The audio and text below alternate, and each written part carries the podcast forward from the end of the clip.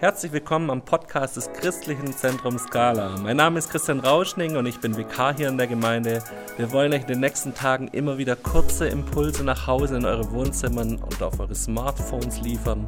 Wir sind dankbar für die Möglichkeit, trotz der Einstellung von Sozialkontakten mit euch verbunden zu sein.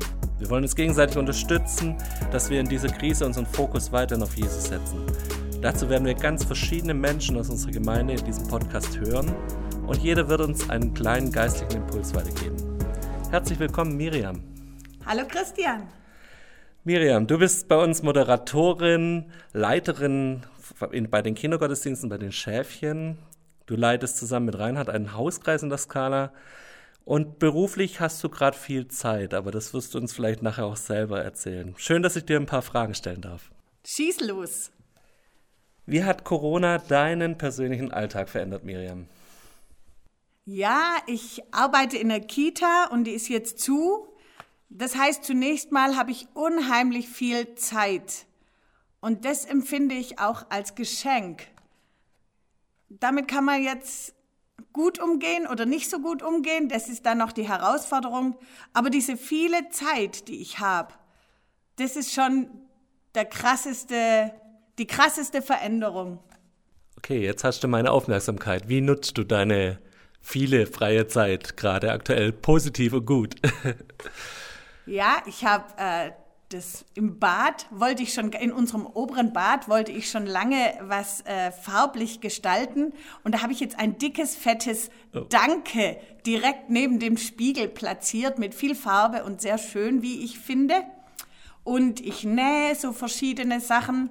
Und ich bin aber auch sehr angespornt äh, durch 20 Tipps von Johannes äh, Hartl. Der hat irgendwie die Quarantänephase schon hinter sich und hat da so ein paar Tipps von sich gegeben und das finde ich, das fand ich auch richtig gut, was der so gesagt hat. Was hat dich da am meisten inspiriert?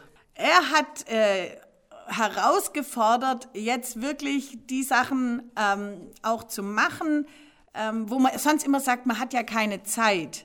Also zum Beispiel habe ich mir fest vorgenommen, ich möchte jetzt durchs Neue Testament lesen. Ich habe jetzt Zeit zum Lesen. Ich kann auch mal größere Etappen Bibelstücke lesen und ich merke schon nach Tag drei, das tut mir wirklich gut. Schön, super, ja. das freut mich für dich. So einer der Themen, die Corona mit sich bringt, ist ja diese soziale Enthaltsamkeit. Wir sollen auf Abstand gehen, ähm, die Kanzlerin hat uns dann nochmal sehr dazu angemahnt. Wie hältst du trotzdem Kontakt zu deinen Mitmenschen, wenn es auf der persönlichen Ebene vielleicht mal, mal nicht geht? Also ich telefoniere schon bewusster, jetzt auch mit meinen Eltern oder mit ähm, älteren Leuten, die ich kenne. Ich habe eine Karte, eine Postkarte mal wieder geschrieben. Yeah, nachdem ich festgestellt habe, ich habe noch ganz viel Postkartenporto in meinem Schränkchen, habe ich gedacht, das könnte ich auch mal wieder beleben. Ähm, und natürlich, das Handy läuft mehr wie sonst. Das ist schon so. Und das ist jetzt ja auch was Gutes. Mhm. So, wir haben alle unsere kleinen Maschinchen und können da in Kontakt bleiben. Sehr gut. Du hast uns schon erzählt, du fängst gerade an, wieder neu das Matthäus-Evangelium und das komplette Neue Testament ich zu lesen. Ich will bei Offenbarung enden, wenn Sehr das schön. Ding fertig ist. Sehr schön. Wie schaffst du es weiterhin auch seelisch vielleicht deinen Fokus auf Jesus zu halten in dieser ganzen Krise?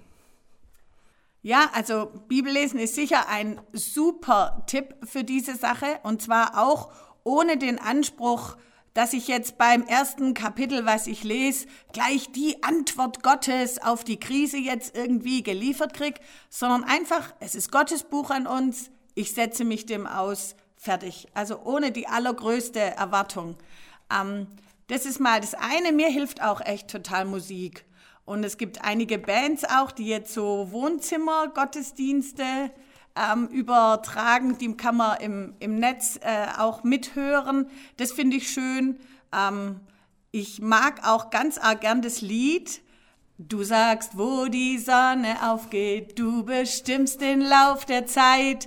Liebes Carla, Leute, jetzt müsst ihr selber zu Ende weiter singen. Okay, zum Glück ähm, hast du aufgehört zu singen, weil sonst hätten wir dann hier GEMA-Rechte zahlen müssen auf dem Podcast, aber wir oh wissen, was du meinst.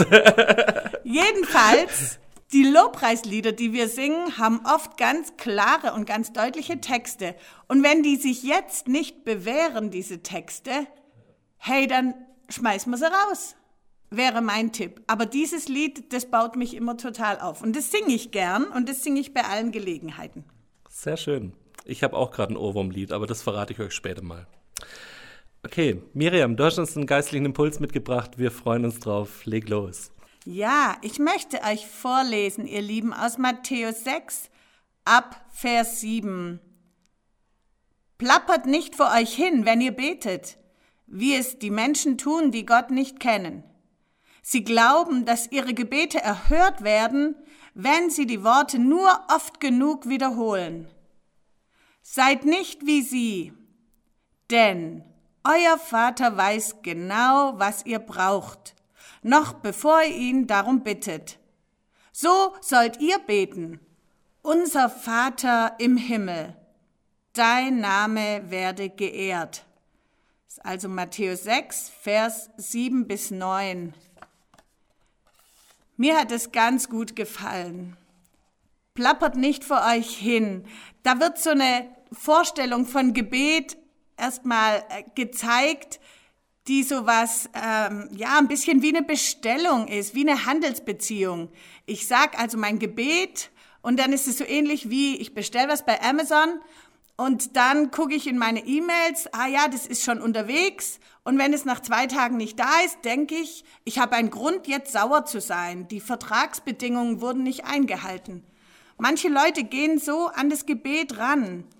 Und das Ergebnis ist oft Frust und Enttäuschung und auch das Gefühl, es hat ja alles nichts gebracht. Gebet, wie Jesus es uns hier vorstellt, ist eben nicht Gott rumkriegen, ist auch nicht eine bestimmte Strategie, ein bestimmter Schlüssel und damit kann ich meinen Willen bei Gott durchzwingen. Darum geht's nicht, sondern, und das finde ich so cool, Jesus sagt in Vers 8, seid nicht wie sie. Euer Vater weiß genau, was ihr braucht, noch bevor ihr ihn bittet. Das Gebet zum Vater, das hat eine ganz andere Grundlage. Der Vater, der weiß, was wir brauchen. In der Elberfelder steht da an der Stelle der Vater, der im Verborgenen sieht. In der anderen Übersetzung heißt es der Va dein Vater, der alle Geheimnisse kennt. Jesus lädt uns ein, auf dieser Grundlage zu beten, die Beziehung zum Vater. Diese Beziehung hat er uns ja erst möglich gemacht. Und das Ziel von dem Gebet zum Vater ist eben nicht, dass ich sozusagen meine Wünsche im Himmel durchdrücke, sondern das ist, dass ich mein Vertrauen Gott gegenüber ausdrücke, dass ich, dass mir die Beziehung zum Vater kostbar ist. Ein Vers vor diesen Versen, also Vers 6, da steht, wenn du betest, geh an einen Ort, wo du allein bist. Schließ die Tür hinter dir und bete in der Stille zu deinem Vater. Dann wird dich dein Vater, der alle Geheimnisse kennt, belohnen.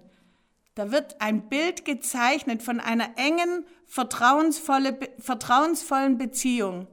Das heißt, das nimmt auch kann oder es kann sehr viel Anstrengung aus dem Gebet rausnehmen. Ich ich weiß, ich muss jetzt nicht auf eine bestimmte Art und Weise beten und wenn es nicht funktioniert, dann liegt es an mir, dann habe ich nicht den richtigen Schlüssel oder irgendwas, sondern ich kann einfach kommen. Ich kann einfach beten. Ich weiß, mein Vater hört mir zu und deshalb sagt Jesus später auch, so sollt ihr beten. Unser Vater im Himmel. Mit der Beziehung fangen wir an. Wir sind so froh, dass wir jemand haben, an den wir uns wenden können. Und noch eine kleine Randbemerkung. Unser Vater, das heißt, Gott hat keine Einzelkinder. Wir sind alle in der Familie mit drin. Was da anschließt im Matthäus-Evangelium, ist ja das Vaterunser. Und im Vaterunser gibt es einige Sachen, die fangen an mit dein, dein Reich komme bald, dein Wille geschehe. Und es gibt ein paar Sätze, die fangen an mit uns. Vergib uns unsere Schuld, schenk uns heute unser tägliches Brot und so weiter. Aber das Wort Ich taucht im Vater unser gar nicht auf. Und ich glaube, das ist schon auch die Einladung jetzt an uns. Wir wissen, an wen wir uns wenden dürfen. Wir wissen, er weiß sowieso schon alles, unser Vater im Himmel. Wir brauchen keine Spezialtechnik oder Spezialoffenbarung, um zu beten. Wir können einfach so anfangen. Und wir wissen auch, wir sind da in der Gemeinschaft der Familie Gottes, in der Schorndorfer Gemeinschaft, in der Skala-Gemeinschaft, aber auch in der weltweiten Gemeinschaft der Kinder Gottes. Amen. Amen. Herzlichen Dank, Miriam. Ich glaube, dass besonders in solchen Zeiten es uns richtig gut tut, dieses vertrauensvolle Gebet in der Beziehung zum Vater. Sehr schön. Herzlichen Dank dir. Miriam, würdest du noch ein Segensgebet für uns sprechen, bitte? Ja, das mache ich gern. Vater, wir danken dir, dass wir in deinen Händen leben und unter deinen Augen leben. Du siehst uns, du weißt, was wir brauchen. Und ich bitte dich, dass du uns segnest. Ich bitte dich, dass wir ein Segen sein können, dass wir mutig sind und die Gelegenheiten, die du uns schenkst, wahrnehmen. Herr, wir danken dir, du hast uns den Weg zum Vater freigemacht und jetzt können wir sagen, unser Vater im Himmel. Amen. Amen. Ich möchte mit einem kleinen Werbeblock und wie gewohnt auch mit einem Bibelvers am Ende einfach diesen Podcast heute beenden. Ähm, wir wollen bei aller Krise uns gegenseitig unterstützen als Gemeinde und wir haben angefangen, ganz praktisch so ein kleines Hilfsnetzwerk aufzubauen. Wir haben begonnen, dass Katrin, unsere Sekretärin, in, auf der Büronummer und auf ihre E-Mail-Adresse einfach Anfragen sammelt, wenn Leute jemand brauchen beim Einkaufen, bei den Fahrten zum Arzt, bei der Kinderbetreuung. Wenn, sie, wenn ihr Hilfe braucht, dann wollen wir euch helfen. Und wenn ihr auf der anderen Seite Leute seid, die sagen, hey, ich habe gerade viel Zeit, ich kann Angebote schaffen, dann meldet euch doch auch bei Katrin und meldet es bei ihr, dass ihr Zeit habt und dass ihr bereit wärt, das und das und das zu machen. Wir wollen das sammeln und wollen uns da gegenseitig helfen und stützen, dass wirklich keiner hier durchs Raster fällt bei uns in der Gemeinde. Ein zweiter Werbeblock. Heute hat uns der SCM Bundesverlag angeschrieben, dass sie jetzt für 14 Tage all ihre christlichen Zeitschriften, das sind so Zeitschriften wie die Aufatmen, Choice, Movo, Family dran, Klecks, bis zu den Kleinsten geht es runter, bis zu den Kindern, von, bis, von Senioren über Frauen, Männer und so weiter. Ähm, dass sie alle ihre Zeitschriften für zwei Wochen kostenlos zum Lesen anbieten auf ihrem Digitalportal. Das ist die Webseite bundes-verlag.net-digital. Da könnt ihr all diese Zeitschriften nachlesen. Wenn ihr da Interesse drin habt, dann guckt doch da einfach mal rein. Okay, wir enden mit einem kleinen Bibelvers. Ich habe euch heute Psalm 5, Vers 12 mitgebracht. Doch Freude wird bei all denen herrschen, die bei dir Hilfe suchen. Ihr Jubel wird ohne Ende sein, denn du stellst sie unter deinen Schutz. So werden alle jubeln über dich, die deinen Namen lieben. Ich wünsche euch Gottes Segen und Adieu. Tschüss.